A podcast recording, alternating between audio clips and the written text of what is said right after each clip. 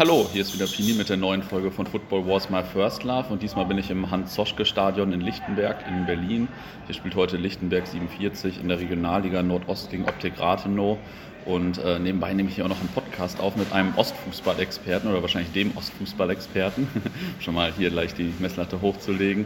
Ähm, ja, stell dich doch unseren Hörern einmal vor. Ja, Hallöchen, moin. Ja, mein Name ist Marco Bertram. Witzigerweise bin ich von hier, vom Stadion aus, nur wenige hundert Meter weit entfernt ähm, geboren, Oskar-Zieten-Krankenhaus, hier in Berlin-Lichtenberg, in Ostberlin, 1973. Ja, aufgewachsen bin ich am Rande von Berlin, knapp außerhalb in Waldesruh. Ich bin ganz klassisch von 1980 bis 1990 auf die Polytechnische Oberschule gegangen in Berlin-Mahlsdorf. Und ja, als Junge, so als Jugendlicher war ich schon immer ein bisschen aufmüpfig, reiselustig, aneckend, unternehmungslustig. Und ähm, ich hatte schon mit zehn Jahren den Traum gehabt, mal Dokus zu machen oder Bücher zu schreiben. Das wurde mir sozusagen richtig in die Wiege gelegt. Ja. 1988 ähm, bin ich zum Beispiel auch in die US-Botschaft gegangen. Die haben so eine, so eine, Bibliothek gehabt, die öffentlich zugänglich war. Mhm. Zwar mit Hürden für Erwachsene, aber ich habe gesagt, ich gehe da rein. Das durfte man so ab 15 machen. Und, ähm, aber nur in einer Sache gab es Veto und zwar in Sachen Fußball. Ja. Mhm. Also in den 80ern haben meine Eltern gesagt, ähm, da gehst du nicht hin, weil wegen mir war die Stasi schon einmal auch in die Schule gekommen, okay. glaube ich, 8., 9. Klasse wegen einem geschriebenen Gedicht und ja, das da waren schon im Direktorenzimmer so zwei Lederjacken und da dachte ich schon so, oh Scheiße, das könnte Jugendwerkhof mhm. werden. Aber das, die Sache ging irgendwie noch gut aus, aber meine Eltern haben natürlich davon Wind bekommen und ähm, haben gesagt, ja du beim Fußball, du eckst sofort an, irgendwie mit Volkspolizei oder Ordnern oder auch gegnerischen Fans, da gehst du nicht hin. Ich hätte es zwar heimlich machen können, aber ich wusste, wenn ich das heimlich mache und dann irgendwie doch festgenommen werde, dann kann ich mir gleich ein Plätzchen im Kinderheim suchen. Ja. ja krass. naja. Ja, und dann ähm, kam halt die Wende, ne? für mich so als 16-Jähriger 1989, 90, richtig, bam, das Tor auf. Für uns alle natürlich, natürlich als Jugendlicher, das war schon der absolute Hammer. Ne? Das ist eh eine emotionale Zeit natürlich mit 16, 17 und ähm, ja, und dann plötzlich die, die Tore auf, das war ähm, Oberhammer. Und ähm, klar bin ich dann gleich zu Hertha, also nicht gleich, mit ein bisschen Verzögerung, aber das war gegen, gegen Weltauswahl, mein erstes Spiel, Olympiastadion. Mhm. Und ähm, ja, wie wir Ossis, gerade wir Jugendlichen, hat, hatten ja alle so ein Fable gehabt, so ein bisschen so für, für, für BW-Stiefel, ne? Springerstiefel und man hat eine Tarnjacke getragen und ich bin dann in voller Montur mit einem Militärmesser am Gürtel erstmal gleich ins Olympiastadion rein. Okay. Also das aber, aber, nicht mit bösem Willen, ich habe damit nichts vorgehabt, man ja. lief halt nur so rum. Ne? Ja. Und der Orn erstaunte irgendwie nur und meinte so, ja, mit dem Ding kommst du aber nicht irgendwie rein. Und dann sage ich so, ach so, okay, klar. Und dann hat er mir so einen Tipp gegeben, naja, packst es draußen irgendwie unter das Laub ne? und dann ähm, holst es nach dem Spiel wieder ab. Also mhm. die Zeiten waren anders. Und heutzutage ja. hört sich vielleicht eine Anzeige und die Polizei logischerweise auch berechtigt. Aber damals so, naja, du Junge, hm, pack mal draußen hin, hol's nachher wieder ab dann. Ne? Und ähm, ja, das war der wilde Osten. Ne? Die Ausbildung im ersten Lehrjahr hier in Ostberlin von 90 bis 91 quasi nichts gelernt. Wir haben nur Blödsinn gemacht, nur uns rumgekabbelt. Und ähm, ja, 1991 bin ich dann rüber, habe ein Angebot bekommen von der Bayer AG, dort meine Ausbildung weiterzumachen, weil hier photochemische Werke, Orvo in Berlin-Köpenick, die waren zwar nicht pleite, aber mein Vater hat dort auch gearbeitet. Die waren auf Kurzarbeit schon gesetzt und das war halt abzusehen, ja, dass die Lichter bald ausgehen, wie in vielen ostdeutschen Betrieben. Und ähm, damals hatte die Bayer AG nicht nur Fußballer geholt, so wie Andi Thom, sondern eben auch mal geschaut, da war noch Bedarf an Auszubildenden was jetzt in heutigen Zeit ja auch wieder kommen könnte. Mhm. Aber damals war eben wirklich so ein bisschen ja, Mangel an Auszubildenden dort und ähm, dann haben sich die Auszubildenden nicht nur aus Ostdeutschland, auch aus anderen Regionen geholt, aber gerade im Osten ein bisschen abgegrast, ein Angebot gemacht und ähm, was heißt ein Angebot? Mir das vorgestellt, ne? das, das, ich durfte einmal hinfahren, mir das Wohnheim angucken und habe ich gedacht, naja, all meine Kumpels hier verlassen in Ostberlin, das hat schon wehgetan, aber ich habe gesagt, hey, eins kannst du dort machen. Richtig Fußball gucken, ohne Eltern zu fragen, ohne ähm, ja, zu, zu gucken, wie es dann irgendwie ausschaut, auch finanziell, weil da hast du natürlich ein relativ gutes Ausbildung, Ausbildungsgehalt gehabt und habe schon geahnt, wie die nächsten drei Jahre werden könnten dann ja. Ja, ich meine, zu der Zeit haben ja noch irgendwie zum Teil neun Vereine aus NRW in der Bundesliga gespielt, zum, so teilweise. Ja, das, ne? also das, das, war ja der Wahnsinn. Richtig, und ähm, ja, bin nach Leverkusen gezogen, dort mhm. gleich im Herbst den Carsten kennengelernt, im gleichen Wohnheim, mit dem wir jetzt das Magazin Tourist Net machen. Das ist ganz witzig. Wir kennen uns jetzt auch schon quasi, naja, jetzt mal durchzählen, 28 Jahre.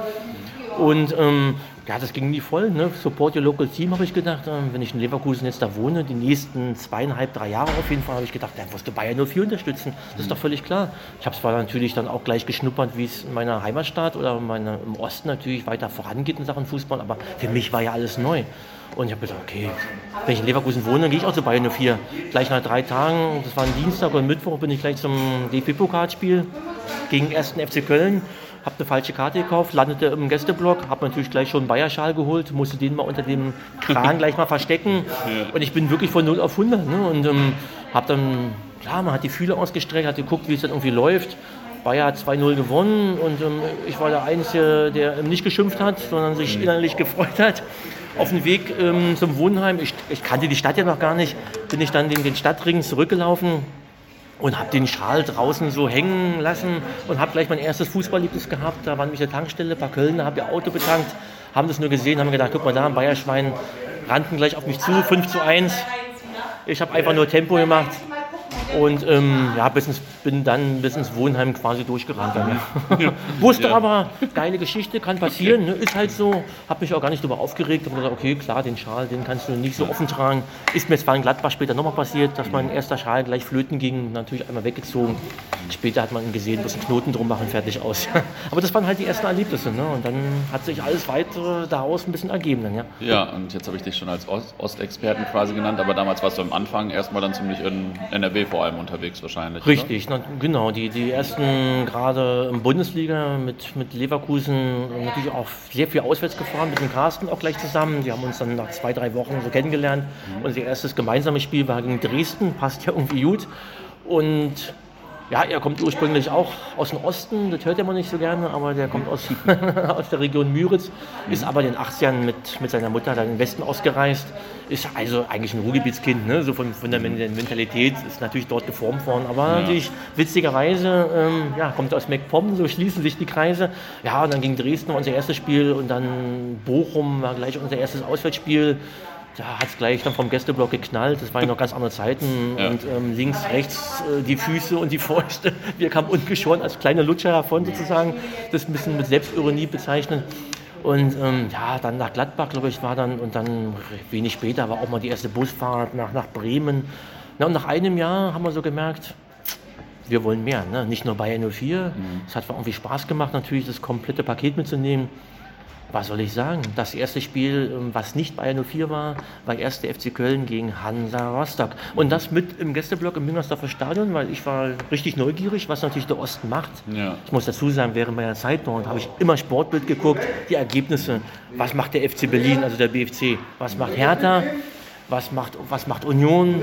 Was machen Dynamo Dresden und Hansa Rostock in der ersten Liga? Klar, ich habe das völlig verfolgt, habe mich auch informiert ähm, über die Zeit, natürlich die davor war habe alles angelesen, was irgendwie ging. Natürlich auch den Fan-Treff natürlich gleich gekauft dann immer und am andere Fanzines geguckt, was so fantechnisch geht. Alles aufgesaugt, ne, was irgendwie auf Papier ja. irgendwie möglich war.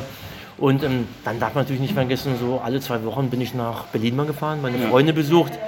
Und ähm, klar, dann hat es nicht lange gedauert. Dann habe ich beim, beim FC Berlin mal vorbeigeschaut, beim BFC, bei Union, bei Hertha natürlich.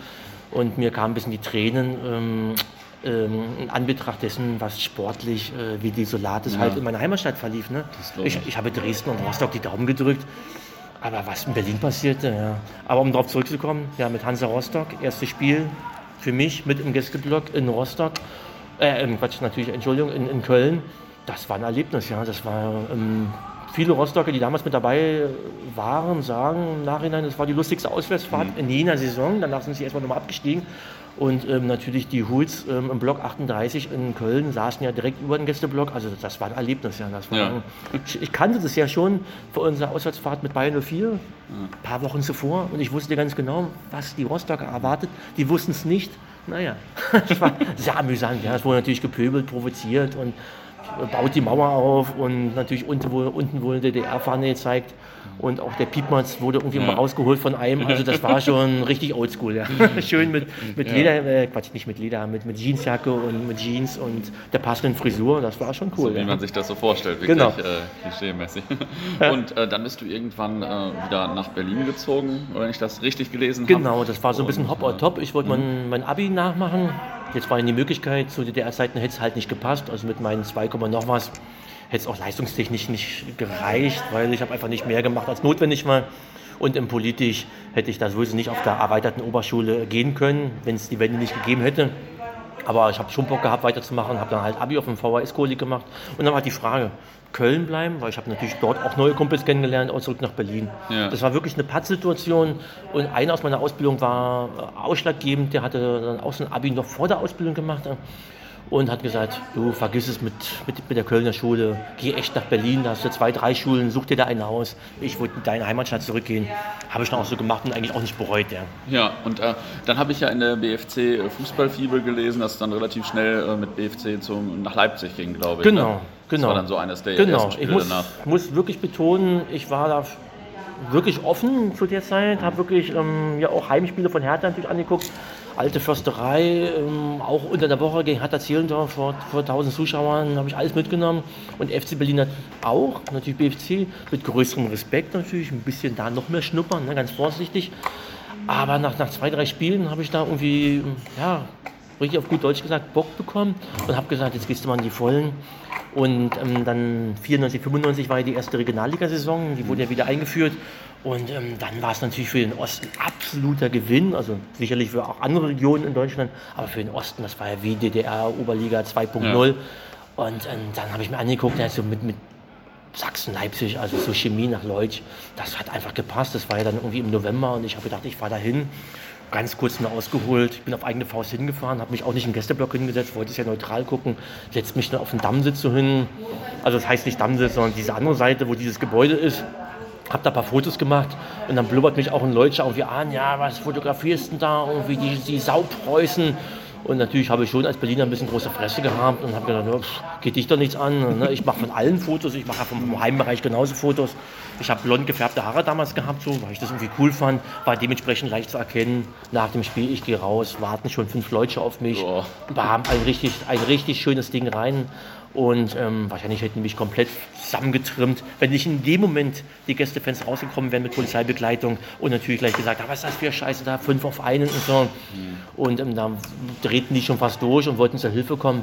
Und ähm, da haben die sich natürlich, ich will nicht sagen verpisst, aber logischerweise haben sich dann die Leute verdrückt. Mhm. Und ähm, da habe ich gesagt, okay, jetzt hopp oder top jetzt reiche ich mich damit ein. Ne? Das sind Berliner, das sind Ostberliner, das ähm, hat mir sowieso gut gepasst und habe gedacht, okay, jetzt, jetzt reichst du dich da ein. Ich habe schnell gemerkt, da gibt es keinen dazwischen. Bei solchen Spielen.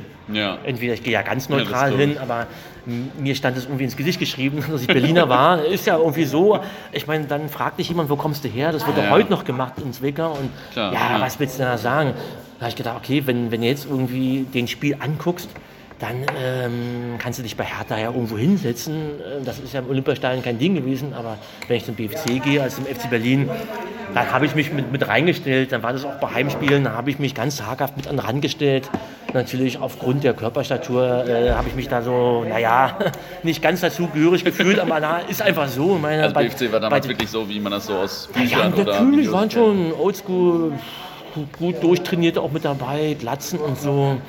Aber das ja, das, äh, ich habe da, hab da wenig Berührungsangst gehabt. Ja. Aber natürlich äh, muss man ja erstmal schnuppern. Ne? Man, man stellt ja, sich ja nicht da irgendwie gleich als mega cool da mit rein. Ich meine, drei Jahre NRW haben ja auch irgendwie da hast du ja auch ein bisschen gelernt, was ja. geht, wie, wie ticken Leute. Ja, ähm, ich meine, äh, Leverkusen hat auch Hools gehabt, da bist du ja nicht gleich mit denen auch mitgerannt irgendwie auswärts.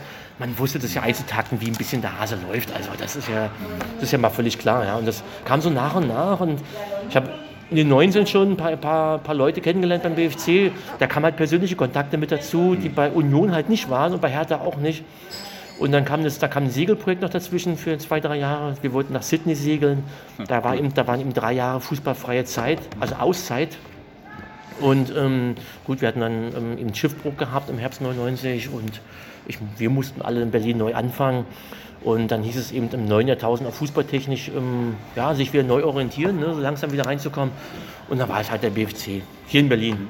Das war tatsächlich so, das ist mit Vereinsheim allen um und dran und äh, machen wir, da muss ich auch gar nicht drum herum reden, die etwas kernigere äh, Fankultur, ja, das ist, ich habe immer ein Fable auch für polnischen Fußball gehabt. Das, mhm. das, das, ist, ich war nie der Typ, der irgendwie da Bock drauf hatte, irgendwie da äh, auf eine Schlägerei, überhaupt nicht. Aber ähm, das ein bisschen Nervenkitzel, das ein bisschen von, vom Kleidungsstil, vom Auftreten, vom Fangesang, das hat mir da schon ganz gut gepasst. Ne? Das, das hätte auch Union sein ja. können, völlig klar, aber das war halt der BFC, weil mit dem Vereinsheim zusammen, mit den Leuten, die man kennengelernt hat, das wurde halt. Und dann das Ostberliner Ding, ja, das hat mir schon gut gefallen. Ne? Und dann ähm, parallel dazu ähm, habe ich dann irgendwann gemerkt, äh, da gibt es noch eine, eine, eine, heimliche Liebe, so eine versteckte Liebe und die war halt Hansa, ja, mhm. über all die Jahre. Ja. Das, das habe ich damals schon gemerkt beim ersten Spiel, das hat mir so gut gefallen in Köln. 1995, das, das Spiel ne, vor 60.000 Zuschauern im Olympiastadion gegen Frankfurt. Ich meine, ich habe ich hab geheult ne, vor Glück, weil das einfach so phänomenal war. Und, ja. und natürlich, habe ich immer geguckt, was, was Hansa macht. Ich habe auch geguckt, was Dresden macht, völlig klar. Aber Hansa war so ein bisschen das Ding. Ne? Und ähm, lustigerweise ähm, habe ich im neuen Jahrtausend weniger Erstligafußball geguckt. Weil ich habe dann mehr Bock auf Amateurfußball gehabt, habe geguckt, was Dresden in der Oberliga macht, in der, in der Regionalliga, was der BFC macht, was andere Vereine im Osten machen. Erste Liga war eben, das war nicht so ganz mein Ding. Das, das gab schon so eine Entwicklung ne, Richtung Kommerz. Ja. Da hat ja. eben Hansa in der ersten Liga gespielt. Lustigerweise, nachdem die dann runterkamen in die zweite, in die dritte, habe ich da richtig, dann ähm, hat es mich da endgültig erwischt. Ne, Und die letzten zehn Jahre oder so ist das das ist eben auch durch die vielen Kontakte, das ist eben, viele sagen, naja, BFC und Hansa, das, das geht gar nicht. Bei mir gibt es halt einen Sonderfall. Ich habe halt keinen Kindheitsverein, ich bin generell eigentlich für alles offen, interessiere mich für alles, habe ein Fable für den ganzen Fußballosten, bis auf ganz wenige Ausnahmen. Nein, Spaß beiseite, aber das ist, ach klar, als Berichterstatter gucke ich mir alles an. Ja. Ich mag den Kreisliga-Fußball, den, den Amateurfußball, Regionalliga, Oberliga, ich fahre unglaublich gerne an jedem Wochenende mal zu ganz neuen Vereinen, nach Atlantsberg, was weiß ich wohin, auch mal zu Phoenix Wilder am letzten Wochenende. Das macht alles Spaß. Aber klar, Hansa in der dritten Liga, da, ähm, ja, das ist schon. Würde ich das jetzt nur als Fan machen, würde ich, glaube ich, Hansa eine Dauerkarte holen für zu Hause und auswärts. Aber ähm, ich will auch Bericht erstatten und mir einfach auch andere Sachen anschauen. Von daher ja. ist es natürlich nicht jedes Spiel. Rein ja. fantechnisch hätte ich da Bock drauf, aber ich ich will dem Magazin ja auch ein bisschen eine Palette bieten und, und mich ja auch mit meinen Büchern, ähm, die ich jetzt auch gerade in Arbeit habe, ich will auch was Neues kennenlernen. Von daher ist es natürlich ja. jetzt nicht jede Woche Hansa und es ist ja auch nicht jede Woche BFC. Also, ja. Ja. ja nachvollziehbar. Ich gehe ja. noch mal einen Schritt zurück. Genau. Ähm, denn wie war das eigentlich beim Fußball und den Fanszenen so in der DDR? Also äh, ich habe ich hab wenige Leute getroffen, die das irgendwie so ein bisschen mitbekommen haben oder die da irgendwie sich viel mit beschäftigt haben. Deswegen musst du unseren Hörern jetzt einmal erzählen, wie war das eigentlich, wie würdest du so Fans und Fanszenen aus der DDR oder in der DDR beschreiben? War das ein Problem, Fußballfan zu sein und so? Das, ähm, ja, definitiv, ja, natürlich. Ähm, wenn man jetzt ganz normal im Gänsefüßchen Zuschauer war, ähm, als aktiver Fan, der Begriff ein bisschen komisch jetzt im Nachhinein, aber sagen wir mal so, als ja. Fan, der mit einer Kurve steht, auch auswärts fährt, äh, hat man natürlich mit ähnlichen Problemen zu kämpfen gehabt, jetzt mit der Polizei, mit Behörden wie, wie heute, ist es ja ein bisschen ähnlich. Aber natürlich damals noch intensiver, weil dann einfach mal das Politische noch mit ins Spiel kam.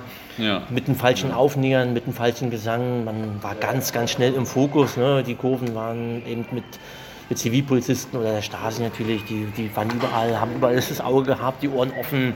Man, das war halt auch der Grund, warum meine Eltern gesagt haben, du gehst nicht. Ja. Hey, das war eben eine Gefahr. Und, ähm, und selbst wenn man irgendwie in eine Rauferei geriet oder irgendwie aus der Emotion heraus einem anderen einen Schal gestohlen hat, gezogen mhm. hat, ähm, da konnte man Bau gehen. Ne? Mhm. Also ganz einfach, ne? wegen, wegen, wegen so einer Geschichte. Ne? Das ja. war eben dann, ähm, das war ähm, ähm, so ein, wie sagt, wie sagt man dazu, so ein Raubüberfall in der Art. Mhm. Das ähm, konnte richtig böse enden. Das, ähm, das war natürlich so eine Mischung so. ich denke, wie gesagt, ich kann nicht aus eigener Erfahrung sprechen, aber ich ich kenne es ja aus der Nachwendezeit. Ich habe die Leute getroffen, habe ja, mich mit befasst. Ja. Ich kann mich reindenken, ich bin ja aufgewachsen in der DDR. Und ja. ich hätte es mir auch ausmalen können, wie es wäre, wenn ich in der Fankurve gestanden hatte. Auf der einen Seite war es bestimmt ein so mal so ein Ort, wo man ein bisschen mehr so mehr ausrasten und mehr auch mehr sagen konnte als an anderen Orten. Mhm. Ist einfach so. Ne? Das unter Kumpels, in der Kneipe, in der Masse. Ich meine, machen wir uns nichts vor, wenn irgendwie Union mal mit 2000 Mann doch mal auswärts war oder Chemie. Naja, man eng stand. Ne? Die Kameratechnik von heute gab es auch noch nicht. Also da ließen sich schon ein paar Sachen mal provozieren oder irgendwie noch ein paar Dinge sagen oder rufen. Völlig klar. Da hat man, oder bei Auswärtsfahrt im Zug mal die Sau rausgelassen. Das ist ja einfach mal völlig dem Alltag raus. Und aber auf der einen Seite, wenn man dann erstmal richtig im Fokus war, wie auch die Fans vom BFC eben dann zum Teil, ne, mhm. Ende der 80er, das ist ja so, das ist ja nicht so, dass die jetzt nur ähm, beschützt wurden von der Staatssicherheit. Ich meine, die haben da auch ein Auge drauf gehabt, ja. wenn es da ausartete. Und, ähm, und da gab es auch genug, die irgendwie ähm, sozusagen ähm, na, nach Leipzig zwangsumziehen mussten, in den Bau gingen oder auch im Westen ausgereist waren. Das ist ja nicht so, dass die da irgendwie einen Freifahrtschein hatten beim BFC. Da waren auch genug Leute angeeckt, genauso wie es bei anderen Fanszenen oder auch der Fall war. Und ähm, ja, und ähm, glaube, du, um die Frage wegzunehmen, was ähm, da am intensivsten sicherlich war, so von der, von der, von der Fankultur, das war, wenn ich das im Nachhinein betrachte, ist eben wirklich Chemie und ähm, Union, mhm. was auch, ähm, wo alle gesagt haben, was ja heute ja immer noch ein bisschen ungemütlich ist, nach Leutsch zu fahren, aber damals, ja. das war wirklich utopisch. Ja, Diesen Gang da runter vom alten Bahnhof nach Leutsch, mhm.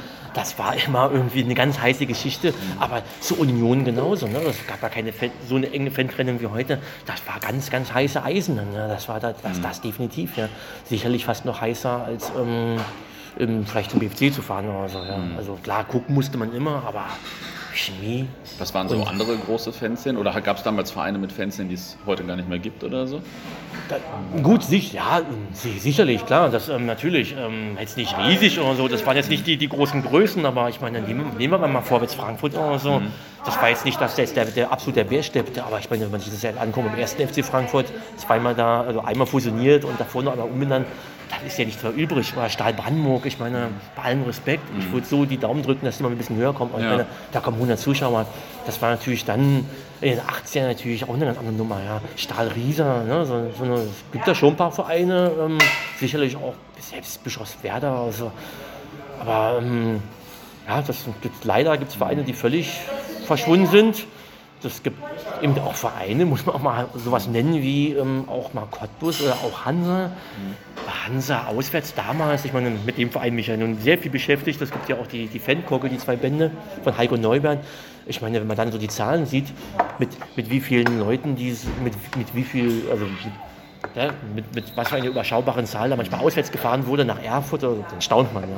Du kannst dann eine Hand zählen dann. Ja. Das ist ja das ist natürlich dann, es gibt auch Vereine, die dann nach der Wende ähm, nicht auf Anhieb, aber mit der Zeit einen extremen Zuwachs hatten und ähm, wo sich richtig was entwickelt hatte. Ne? Aber ähm, sicherlich waren ja so Dresden und Magdeburg so ein paar Beispiele. Da war immer was los. Ne? Mhm. Und mal als krasses Beispiel Magdeburg in den 90ern. Ähm, aus sportlichen Gründen so eingebrochen. Ne? Ja. Das kann man sich gar nicht vorstellen, vor wie wenigen ähm, Zuschauern Magdeburg in der Oberliga ähm, dann gespielt hatte. Ne? Also, also da waren teilweise nicht mal 1000 Zuschauer. Ja, und auswärts sind die mit 28 Mann nach Lichterfelde so gefahren. Dann, ja. Also, oh, das, das, war, das war unglaublich ja. krass. Das, war, das kam erst mit dem neuen Jahrtausend, dann, ähm, als sie dann ähm, auch Regionalliga spielten. Und ähm, da hat sich das wieder ein bisschen entwickelt. Dann. Aber in, in, den 90ern, das war richtig böse Nummern. Und ähnlich auch bei Halle. Also, also Punkt, ne? Das, die sind ja auch runter bis in die Verbandsliga da, ähm, zeit, zeitweise. Ähm, richtig böse Sachen, wenn man sich das so anguckt. Und ähm, auch, auch nicht zu vergessen, es gibt ähm, drei Standorte, Dresden, Halle, Magdeburg, wo, zwei, äh, wo jeweils ein anderer Verein ja. Ähm, fast den Rang ablief dann, ja. Und das ja. auch von der Stadt gefördert wurde. Das war VfL Halle, Dresdner SC und Fortuna Magdeburg dann in den 90ern noch dann, ja. In allen drei Fällen war Politik und, und auch Behörden haben gesagt, oh super, die haben keine DDR-Vergangenheit so richtig, die sind sauber, da lässt sich was aufbauen, dann da ziehen wir die Sponsoren ab. Dann, ja. Und glücklicherweise im Nachhinein betrachtet, in allen drei Fällen ist es zum Glück gescheitert. Ja. Obwohl es ganz, ganz, ganz knapp war. Dresden SC ist ganz knapp am Aufstieg in die zweite Liga ähm, aufgestiegen. Und viele Dynamo-Fans sagen, wäre das passiert, wäre Dynamo vom, vom Fenster gewesen und die anderen, ja, die hätten das zweite Liga gespielt, da hätte es keine Argumente mehr gehabt und vielleicht wäre Ilse gekommen oder hätten dann ähnlich wie Stahl Brandenburg irgendwann oder Frankfurt oder mhm. ja, irgendwo vielleicht noch gespielt in der mhm. Verbandsliga, wo auch immer, aber das hätte richtig, richtig auf gut Deutsch gesagt, richtig scheiße enden können. Ja. ja. Und ähm, zum Glück ähm, der Fußballgott vielleicht noch ein bisschen Finger drauf gehabt. ja. Also nach der Wende auf jeden Fall erstmal eher so, also fußballerische Krise im Osten natürlich in der Ligen, sage ich mal, und fanmäßig dann auch bei den Zuschauerzahlen, so würdest du sagen, oder? Das ist natürlich auch interessant zu sehen gewesen, zum Beispiel jetzt so erste Bundesliga-Saison, zum Beispiel auch Dresden-Rostock, auswärts. Ne? Das war, ähm, war auch der Grund natürlich Gold, das war natürlich sportlich eine richtige Nummer, definitiv. Zu Heimspielen war da schon irgendwie volle Kulisse. In der ersten Bundesliga-Saison war ja natürlich logischerweise Euphorie da. Also Hansa jetzt da so in der Bundesliga als amtierender Meister mit dabei, das war eine Nummer. Aber auswärts, man hat richtig gemerkt, es musste sich erstmal gefunden werden. Ne? Ja. Erstmal ein bisschen gucken, wie läuft sowas. Sind ja auch viel, viel längere Fahrten dann plötzlich gewesen, Ja. bis nach Karlsruhe runter. Sicherlich auch finanzielle Aspekte und sicherlich auch der Aspekt, ähm, erstmal privat erstmal schauen. Klar, ja. Viel, ähm, Jobtechnik, wie, wie viele waren da auf Kurzarbeit oder hatten Probleme, einen Ausbildungsplatz zu finden oder alles auf wackeligen Füßen. Da hast du schon überlegt, ob du da irgendwie mit dem Auto, mit dem Zug dann nach Karlsruhe runterdüst oder vielleicht nach Köln. Das war schon dementsprechend eine überschaubare Zahl. Ja. Und, ähm, aber das hat sich ja mit der Zeit ja dann alles dann eben entwickelt und ich meine, es mündete so, ne, wie es jetzt halt ist. Ja. Ja. Ne, Hansa aktuell, gestern gerade bekannt gegeben, Mannheim auswärts, 3600 Karten gibt's und man kann davon ausgehen, die werden auch alle verkauft werden. Ja. Und das ging wieder so in den 2000er Jahren bergauf, weil es den Vereinen auch wieder besser ging? Oder wie, wie, hat- wie kam das, dass sich die Fanszene so stark entwickelt Ja, wie hat? gesagt, das, also ist, bei allen das, Vereinen das jetzt. ist halt so un- unterschiedlich. Bei, bei ähm, Dresden zum Beispiel ähm, ist es dann gar nicht rapide eingebrochen. Die sind ja von der ersten Liga in die Regionalliga runter, sind aber gleich dann in der Regionalliga, mit drei, äh, dreieinhalbtausend Mann nach Cottbus im Auswärtsspiel. Also das, die haben es ein bisschen abgefedert. Ne? Die haben dann durch, die, durch diese ähm, Bundesliga-Zeit, war auch auswärts so, die sind nicht ganz auf dem... Klar, es wurden wenige, aber auch in der Oberliga-Zeit, Anfang des Jahrtausends, es gab nicht mehr diesen ganz großen Einbruch dann. Ja. Bei Hansa war es ja, die haben ja dann auch dann nonstop in der ersten Liga gespielt, wieder ab 95, dann bis ins neue Jahrtausend rein, zehn Jahre lang in Folge. Also von daher ähm, gab es da in, de, in dem Sinne gar keinen Einbruch. Und natürlich dann gab es solche Vereine wie Cottbus. Ich meine, ne, das, ist, das ist echt ein Fußballmärchen, wenn man überlegt, mit Ja. der Infrastruktur dort, mit den. Möglichkeiten, also auch Respekt, also was, was die da geschafft haben, dann ja, von, von der Regionalliga hoch ähm, in, in die erste Bundesliga. Das, ähm, da gab es solche Fälle. Dann gab es eben sowas wie, wie Magdeburg, ne, die dann zum En- Ende der 90er wieder so ein bisschen mal wieder in Reichweite kamen in die Regionalliga. Und, ähm, und dann gab es eben auch den Effekt zum neuen Jahrtausend hin, ähm, in den 90ern, wie viele Jugendliche und Kinder sind, ähm, haben für, sind in den Westen rüber, also einfach mal so, oder haben am Fernseher sich einfach nur angeschaut, so Westvereine haben für Dortmund geschwärmt, für Ja. Bayern München, sind rüber ähm, ja, nach Hamburg mal gefahren, wo auch immer hin. Und ähm, dieses so, dieses Rückbesinnen ähm, hat dann extrem wieder zugenommen. Dann, ja. Hat man richtig gemerkt. So dieses so ähm, Besinnen auf die Vergangenheit, auf den Osten, das ähm, nahm immer mehr zu. Dass auch Kinder mal wieder mit Stolz einen, Schal von Magdeburg, auch zu Regionalliga-Zeiten nämlich auch noch im, im neuen Jahrtausend getragen haben. Und ähm, ja, das, das gab so ein bisschen Umdenken. Ne? Das, ist so, das wurde ja auch von den, von den Eltern natürlich auch mitgetragen. Aber dann ähm, hat man richtig gemerkt, das ist eben dieses, diese Identität, das, ähm, so dieses richtig stolz sein, das ähm, hat ja ganz, eine ganz neue Hausnummer noch bekommen in den letzten 20 Jahren. Das ist ja richtig, also wirklich spürbar. Also, Ja. Das ist ja, ich meine, in den 90ern, äh, selbst zu Bundesliga-Zeiten, äh, als Dresden Erstliga spielte, da wurde man manchmal belächelt. Mit dem Dynamo-Schal, mit dem grünen Emblem. naja, das ist dann so, wenn man da vielleicht irgendwo mit rumgerannt ist, so, naja, heute, naja, guckt man solche Leute ein bisschen anders an. Dann, Ja, ja. ja, das ist richtig. Ja, ja, klar. Ja, ja. Ähm, und wie fing das dann so mit den Ultras in Ostdeutschland an? Haben die sich an Polen orientiert, die Fans, die schon da waren, oder auch an Italien, wie wir jetzt früher oder so? Wie so? Völlig klar. Das ist, ähm, wird ähm, von Verein zu Verein ähm, unterschiedlich sein, weil das natürlich immer irgendwie oft immer auf die Erfahrungen von, von ganz einzelnen Leuten beruht. Das ist tatsächlich so bei den Gründungsmitgliedern zum Beispiel so in Dresden, der Lemi hat ja neulich das neulich vor kurzem das Buch rausgebracht, Capo, auch ganz gut nachzulesen, mit welchen Schwierigkeiten er und seine Freunde zu kämpfen hatten, Ja. als sie dann so am Anfang des neuen Jahrtausends was aufbauen wollten. Ich meine, die haben nur gelacht, ne? die Hools wollten die verkloppen, die anderen haben gesagt, naja, verpisst euch da. Ich meine, was stellt der Heini sich da vorne auf den Zaun? Das äh, wollten viele nicht, ne? die wollten Oldschool-Ding einfach haben, also ich meine jetzt nicht nur das Hool-Ding, sondern einfach Ja. auch den Support. Und als, also ich glaube, die Ultrazählen haben das richtig schwer gehabt im Osten, weil das auch belächelt wurde. Ne? Und ähm, das ist ja, das, das wirkte ja auch im Westen manches süß und Ja. dieses Dauergewedel der Fahnen Ja. und diese ersten zaghaften Versuche. Naja, da haben die es in Duisburg auch nicht für einfacher gehabt und gesagt, oh, was soll denn das jetzt Ja, so. Ne? Bis das mal, bis das tatsächlich mal so wirklich mal Fuß fasste und auch Leute gesagt haben, okay, das sieht jetzt doch ganz cool aus. Mhm. Leverkusen war ja auch einer der Vereine, ne, wo sich am, am ersten so in, am ehesten mitentwickelt hatte. Ähm, dann gab es dann so Aha-Effekt, Mensch, das sieht ja doch mal nicht so übel aus, das, das hat ja doch viel, Schönes. Und ähm, wie gesagt, das hat im Osten alles ein bisschen gebraucht und ähm, das, ähm, die haben im Osten aber auch ganz schnell gelernt, auch am Beispiel von Rostock. Ich sortiere gerade so ältere Fotos für ein Buch und so diese Pokémon-Geschichten, zum Beispiel mit diesen Doppelhaltern, das war ganz, ganz, ganz kurz. Das ist ganz kurz, auswärts in Paderborn. Und dann hast du richtig gesehen, nee, also das Ding, sowas mit so einem, naja, ich will nicht sagen Scheiß, aber das sind so die Sachen, ja. wie es angefangen hatte. Das gab ganz schnell ein Umdenken. Ne? Das ganz schnellste gemerkt, okay, das ist so albern, oder das kommt überhaupt nicht an. Und, und ähm, sicherlich, ähm, bei westdeutschen Szenen werden sicherlich viele nach Italien geguckt haben und einfach auch aufgrund der, der räumlichen Nähe, wenn gerade im Osten wird der Blick automatisch mehr zum Balkan und nach, nach Polen gegangen sein. Ja, völlig klar. Und ja. das ist natürlich, die, die Handschrift ist ähm, definitiv in, in äh, Magdeburg und in Dresden zu sehen. Und ich würde ein bisschen so sagen, so Rostock hat da schon immer so ein bisschen so seinen eigenen Stil gehabt. Dann, ja, sie haben sich das so. Ja, aber sicherlich, wenn die auch Elemente mal sich so ab, nicht abgeschaut, aber sich inspirieren lassen ne, beim ja. polnischen Fußball und sicherlich auch in anderen Ländern. Ja, das wird unterschiedlich sein. Insgesamt denke ich mal, dass es ein bisschen länger gedauert hatte im, im Osten vielleicht als, sagen wir mal, vergleichsweise in Nürnberg, ne, wo das alles schon ein bisschen früher begann. Dann, ja. Als Ausnahme vielleicht im, im Osten so Erfurt. Ich meine, das ist ja wirklich ein Beispiel, wo es auch relativ früh schon eine das Gruppierung stimmt. gab. Ja. Und ähm, gut, es gibt auch so ein paar Vereine, wo ich jetzt gar nicht sagen könnte, also so Cottbus zum Beispiel oder so, das ist ja, das, das hat ja bis zum Schluss nicht so eine große klassische Ultraszene, so eine geschlossene.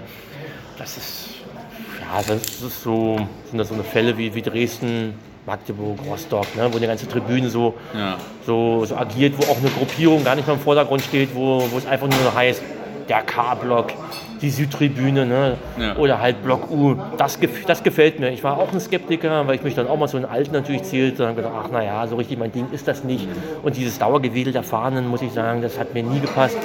Hat mir aber ganz gut gefallen, wie das tatsächlich so bei diesen drei Standorten umgesetzt wurde, dann bleiben die Fahnen auch mal unten, dieses geschlossene, dieses brachiale.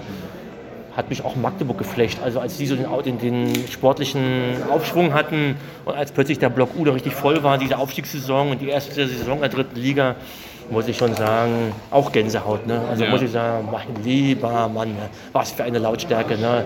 Da hast du echt gedacht, du bist ein Polen. Also, ja. Wenn so alle so gewippt haben, Oberkörper frei und so nach, nach vorne sich gebeugt haben mit dem Oberkörper, ich gedacht, ja, mein lieber Scholli, schön, schön. Ja. Mhm. Wenn man jetzt äh, heute nach Ostdeutschland fährt, äh, welche drei Spiele würdest du empfehlen oder welche drei äh, Spiele würdest du besuchen? Völlig klar, habe ich mir schon mal Notizen gemacht. Das ist einfach man wirklich einfach mal ja, ähm, richtig tolle Stimmung haben will, dann kommt man bei, bei Hansa, Magdeburg und Dresden einfach nicht vorbei. Mhm. Ist einfach so. Das ähm, will jetzt auch keinen von den dreien jetzt besonders hervorheben. Mhm. So kommt man auf Konstellation drauf an, welcher Gegner halt kommt, ist dann sicher, ja, das ist da, so Magdeburg momentan, wo ich vielleicht empfehlen, ein bisschen abzuwarten, vielleicht bis bis es halt wieder umgebaut ist, ne, bis Block U wieder auf der anderen Seite ist. Aber so Rostock, Dresden, ja, das ist schon eine richtige Nummer. Ne? Und, aber ich muss dazu sagen, dass uns eben, wenn man so ein bisschen, ja, ein bisschen einen gewissen Gruselfaktor auch haben möchte, ja, persönlich auch erlebt, ich meine, muss man schon sagen, ich meine, mit Chemie immer eine Menge Schwierigkeiten gehabt in der Vergangenheit, aber ich muss schon sagen, auch Leutsch, sich das anzugucken, dieses Viertel dort, dieses Stadion, also und wenn die irgendwann mal das Flutlicht auch haben, ein Abendspiel in Neutsch, mein lieber Scholle, ja, genau, ja. gleiches gilt auch für Lok Leipzig, sicherlich auch Zwickau, Abendspiel hat schon, das, das hat schon was dann, ja. Mhm. Aber ich würde eben auch jedem empfehlen, wenn er mal hoppen geht oder wenn den Begriff Hoppen jetzt nicht hören will, aber einfach mal sich was anschauen will, nimmt auch mal einfach mal den, den Amateurfußball mit. Und als Stadion zum Beispiel, Stadion der Freundschaft in Frankfurt-Oder. Ja, das, das, das, das, ist, ist wirklich, das, das ist wirklich geil. Genau, man kann ja. nämlich auch dort frei rumlaufen. Gleiches gilt auch für, für das Stahlstadion, in, also Stadion am Quenz in Brandenburg an der Havel. Ähm, könnte so ein Tipp sein, Sie spielen jetzt in der Landesliga ganz gut mit. Vielleicht zum Ende der Saison, wenn die tatsächlich so den Aufstieg so ein bisschen in Reichweite haben, dann werde ich das persönlich definitiv noch mitnehmen. Und ähm, wenn ich nur denke an die 65 Jahre Feier, also den Geburtstag dort, das war auch Gänsehaut. Ne? Man denkt so, Mann, man drückt die Daumen. Mensch, in dem Stadion mit, mit 500 oder 1000 Mann, das wäre das schon mal was. Es muss ja nicht mal gleich wieder proppenvoll werden, aber wenigstens so ein bisschen. Ne? Das gleiche gilt so für Frankfurt. Und ähm, ja, da gibt es eine Menge Empfehlungen. Aber wenn man in Berlin ist, Freitagabend, mache ich das oft, dass ich mir was ausgucke, so was, was Klassisches, so in Berlin, sicherlich auch mal ein Hansa-Spiel oder vom BFC gegen Lok jetzt demnächst. aber am Freitagabend gucke ich einfach mal und ähm, schnapp mir das große Söhnchen, manchmal auch beide und fahre mal ins Umland, nach Altlandsberg oder nach Wildau oder halten Sie Finkenkrug auch mal beim Abendspielen. Auf jeden Fall eine Reise wert. Kostet nicht, kostet nicht viel, wenn man hier gerade in Berlin ist. Ne? Ja. Alles noch im C-Bereich, ähm, Amateurfußball. Ich finde, man, man kann beides haben. Ne? Das ist so, man kann Profifußball gucken, klar, mal ein volles Stadion, will ich auch nicht missen. Aber diese Plätze und gerade wenn man ein Kind an der, an der Seite hat, die sich, die sich völlig frei bewegen können, und das Kind läuft da einmal quer rum und Ja. nach dem Spiel kannst du mal Ja, auf den klar. Platz oder so. Das ist auch ein tolles Ding dann, ja. Ah, ein Verein noch, ähm, noch, genau, in Berlin noch ein Tipp. Sollte unbedingt noch mit reinkommen. Volkspark Mariendorf, Blau-Weiß 90. Die spielen jetzt nicht mal in der, in ähm, Rathausritze, sondern in diesem Stadion, was Ja. ja extra mal umgebaut wurde vor Anfang der 90er für Blau-Weiß 90. Mag ich persönlich richtig. Steht auch noch auf meiner Liste. Mein ja. großer Sohnemann hat mich zu dem Verein ein bisschen gebracht. Wir hatten es sowieso zwei, dreimal angeguckt. Und ähm, ja, er hat sein Herz verloren an Blau-Weiß, an, an Hansa. Das war natürlich von mir auch ein bisschen gefördert. Aber in Blau-Weiß, ihm hat es gefallen. Ne? Diese kleine, diese kleine Fanszene, na, Fanszene ist ein bisschen übertrieben, aber die 40, 50 Mann, die Ja, immer fahren. ein paar Leute, genau, Oldschool so. sind noch Ja. Ältere, die noch die Zweitliga-Zeit miterlebt haben. Ja. Das ähm, auswärts nach Strausberg, auswärts nach Ludwigsfelde oder Brandenburg hat richtig Spaß gemacht mit den Jungs. Mit denen ähm, ja, ein Bierchen trinken. Der Große wurde da groß wunderbar aufgenommen, hat ein Trikot geschenkt bekommen von den Spielern vom Verein. Also das sind so Sachen, so eine Sachen erlebst du natürlich bei kleinen Vereinen. Ja. Und was auch Spaß macht, ähm, wo ich auch sage, Mensch, die müssten auch ein bisschen höher kommen. FC Polonia, ähm, die haben in der Freizeigliga angefangen, sind noch Kreisliga A. Aber bei manchen Spielen kommen schon so ein bisschen naja, mit Umfeld, so 100 Zuschauer. Und ähm, sollte man im Blick behalten und ähm, die begleite ich ein bisschen, unterstütze die auch ein bisschen medial. Ähm, die sind halt offen für, logischerweise für alle, für alle Zuschauer, auch für Deutsche, auch wenn die Spieler alle ähm, aus Polen kommen und nur Polnisch sprechen, soll man sich nicht abschrecken lassen. Und ähm, wenn die mal Richtung Aufstieg dann wieder vielleicht spielen am Ende der Saison, oder zum Beispiel gibt es auch eine Hinrunde, ein Heimspiel gegen SD Kroatia, da wird mal richtig mobil gemacht. Da gibt es ähm, ja, Spezialitäten, Bier gibt's, wird, wird jetzt immer schon ausgeschenkt aus der Flasche. Und ähm, das sind auch so, wenn man in Berlin irgendwie mal Lust hat, mal was ganz anderes zu erleben, FC Polonia, einfach mal nachgoogeln, wo die spielen oder, Ja. oder wann sie spielen. Ja, cool. Das sind so die Tipps so für, für die Region halt hier, ja. Genau. Nicht schlecht. Jetzt habe ich noch so zwei, drei Abschlussfragen. Ähm, Gab es da irgendwie besondere Wände oder Höhe- oder Tiefpunkte noch vielleicht für, also die du an einzelnen Spielen vielleicht sogar festmachen kannst bei, Ost, also in, bei den ostdeutschen Vereinen? So egal jetzt welches Jahrzehnt, gibt es da irgendwie bestimmte Spiele oder so? Du meinst ja so Schlüsselspiele oder? Ja, Nee. genau, was irgendwie die aus fanmäßig in Erinnerung ist, weil da 10.000 Leute hingefahren Ja, sind auf einer. Seite oder so. Das ist ähm, defin- auf dem, ähm, völ- völlig klar. Ähm, das Aufstiegsspiel 2002 von Dynamo Dresden im Janschop-Park bei Hertha BSC 2. 10 10.000 Mann auswärts, auswärts mit dabei. Und ähm, ich war mit meiner damaligen kroatischen Freundin da. Hat sich für Fußball nicht sonderlich interessiert, kam aber trotzdem mit. Und ähm, ja, einen direkten Gästeblock gab es ja nicht mehr bei 10.000 Mann. Das war ja Kurve, ging gerade, alles voll, wieder irgendwie mit rein. Und das war dann so ein Getümmel schon am Eingang. Das war wirklich, ich habe da echt schon gedacht, das wird ein Heise 2. Also jetzt wirklich, ich meine es auch gar nicht witzig. Das Ja. war wirklich so eng. Ich war auch bei Und dem Spiel, das war krass. und die waren so überfordert, das war wirklich, ich wurde da richtig sauer, hab mir dann irgendwie hochgehoben, also meine Freundin, meine damalige Freundin. Und ähm, die Dresden haben da alle geholfen, haben sie richtig hochgehoben über den Zaun, über den Einlass hinweg. Die Ordner wollten Stress machen und dann gab es eine richtige Ansage und dann haben die Ordner gesehen, alles klar. Und ähm, das Spiel als solches natürlich, ich meine, an jeder Ecke brannte es dann irgendwie, es gab, das gab da irgendwie Stress mit den Ordnern. BFC waren auch noch da, Herr Ja. Kahner. Das war und das Sportliche noch mit dazu. Das war also unvergessen, auch die MDR-Aufnahmen ähm, live, ein Interview auf dem Rasen, im Hintergrund irgendwelche Boxereien mit dem Polizisten, irgendeiner Polizisten Bein gestellt, das so live auf dem MDR. Aber damals natürlich, muss man noch sagen, MDR, tiefen, tiefenentspannt, ach naja, das passiert halt dann irgendwie, ne, bei so einem Spiel geht es halt ein bisschen drunter und drüber, alles gar kein Ding oder so. Das war eine tolle Sache, ja.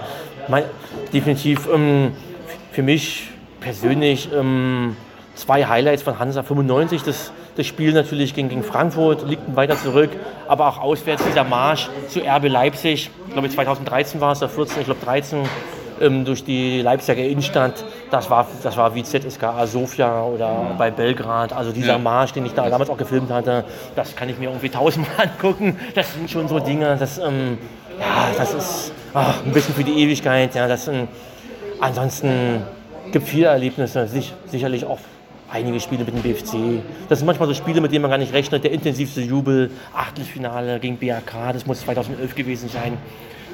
Der, der Verein ein bisschen in der Krise. BAK völlig ähm, eigentlich als Favorit in den letzten Minuten ausgeglichen. Kaum jemand kam unter der Woche, 800 Zuschauer. Das war auf der Gegend gerade ein Jubel. Ich habe das damals auch gefilmt. Das war so eine Intensität, als für, als für 5000 Polen Jubel. Ne? Mhm. Das sind so Sachen, mit denen hat man gar nicht gerechnet im, im Vorfeld. Die prägen sich für alle Ewigkeit ein. Und Leute, die dann nicht vor Ort waren, sagen dann, na, schönen Scheiß, ja. ja. Wäre ich mal hingegangen dann, ja. Das sind so Sachen unangenehm. Ähm, auf jeden Fall im Dezember 2008 Mommsenstadion mit dem BFC. Dieser Polizeieinsatz der Polizei, äh, dieser Einsatz der Polizei mhm. mit Pfefferspray irgendwie in den Block, völlig ohne Grund. Ähm, ja, das, es gibt natürlich auch solche Geschichten und ähm, naja, klar, sind eine Menge Sachen dann. Ne? Das ist so. Und, ähm, aber manchmal sind es auch kleine emotionale Sachen, wenn ja, ein Kreispokalfinale ne? und dann ähm, diese Emotionen zu spüren, das ähm, gefällt mir manchmal genauso, obwohl ich null Bezug zu habe zu Trebin oder, oder zu Miersdorf Zeuthen. Also, ja. Aber an dem Tag also, ähm, spürt man das ein bisschen mit, Amateurfußball, diese ehrliche ja. Freude, diese Tränen in den Augen und das Bierchen auf dem Rasen, das sind ähm, eigentlich dann für mich als Berichterstatter auch und als, als Fußballfreund, ja. das, das kann für mich dann manchmal genauso viel wert sein. Das ist, ähm, ja, also das ist, das habe ich gemerkt, ich habe eine Zeit lang gedacht, Mensch, irgendwann brennst du aus und irgendwann verliert, verliert alles den Reiz und diese ganzen Entwicklungen mit der Fankultur, also mit diesem Drangsalieren der Fankultur. Aber die Hoffnung ist, also wenn wirklich alle Stränge reißen, der Amateurfußball, der wird nie sterben und ähm, es wird mal Nischen geben, so wie beim HFC Falk in Hamburg. Oder, mhm. Ich bin da guter Dinge. Ja, und, ähm, ja. Ähm, ich, hab, ich fand früher immer die Ostlieder so relativ lustig, die äh, wir gesungen haben, wenn wir gegen Hansa Rostock gespielt haben. 10.000 Meter im Quadrat oder so ähnlich. Genau, genau, genau. Gibt es da noch so ein paar solche Lieder, die äh, du uns als Anekdote hier lassen kannst? Ja, ja, das ist, das ist ja das Ding. Ja. Du hast mir die Frage schon im Vorfeld geschickt. also bei allem bin, bin ich Experte. Was ich mir nie, schon im Ferienlager nie merken konnte, mhm. waren zum Beispiel Witze und mhm. Lieder. Ah, okay. Also völlig, völlig utopisch. Also sowas mhm. kann ich mir null merken. Aber ähm, ein Liedchen werde ich euch trotzdem singen. Ähm, die Hansa-Fans ähm, müssen jetzt mal ein Auge zudrücken und sagen, okay, ähm, jetzt muss es halt doch was aus Ostberlin sein, als, Ost, als geborener Ostberliner, aber kam ein kleiner Teddybär aus dem Sportwurm daher und sein Fell war weinrot-weiß, alle Kinder riefen gleich Bummi, Bummi, Bummi, Bummi, Brumm, Brumm, Brumm. Ja klar, das sind, ne? aber natürlich, was mir als Jugendlicher oder als so in, auch in den 90ern, das war ja übertragbar natürlich irgendwie auf alle Vereine, aber wir sind Berliner Jungen und bilden uns was ein es kann nicht jedes Arschloch ein Ostberliner sein. Ja, das sind so, so, so, so Dinge. Ne? Aber ja. wenn du mich jetzt nach ähm, ganz typischen Gesängen aus DDR-Zeiten fragst, na ja, da wird's, ähm, wie gesagt, ich kann mir sowas einfach nicht merken. Ne? Ja, alles gut. Ich, ich wäre auf den Fanblock völlig ungeeignet. Ähm, ich glaube, wenn, wenn, wenn ich jetzt noch mal jung wäre, hätte ich natürlich schon Bock, mich auf die Süd zu stellen oder auch auswärts oder. Aber äh, ich, äh, ich glaube, ich bräuchte einen Merkzettel. Ja, das ist. Ähm, ich bin ich kann mir Bilder merken, ich kann mir Namen merken, Fakten merken, Situationen merken, Lieder definitiv nicht. Ich könnte kein Capo werden, kein Vorsänger, der wäre eine Null, muss ich so sagen. Ja, ja ich werde in der Hinsicht auch, in Hinsicht auch immer vergesslicher, aber äh, an die Lieder von vor 20 Jahren kann ich mich noch erinnern. Ja, ja. ja, nicht schlecht. Und du bist äh, auch schon Fan quasi? Was sind deine liebsten Mannschaften? Blau-Weiß und Bolonia. Ah, okay. Ja, cool, nicht schlecht. Läuft bei dir, würde ich sagen. Gut erzogen hier. cool, dann bedanke ich mich erstmal für das Gespräch und äh, jetzt reden wir gleich ein bisschen weiter, nachdem ich das Handy ausgemacht habe.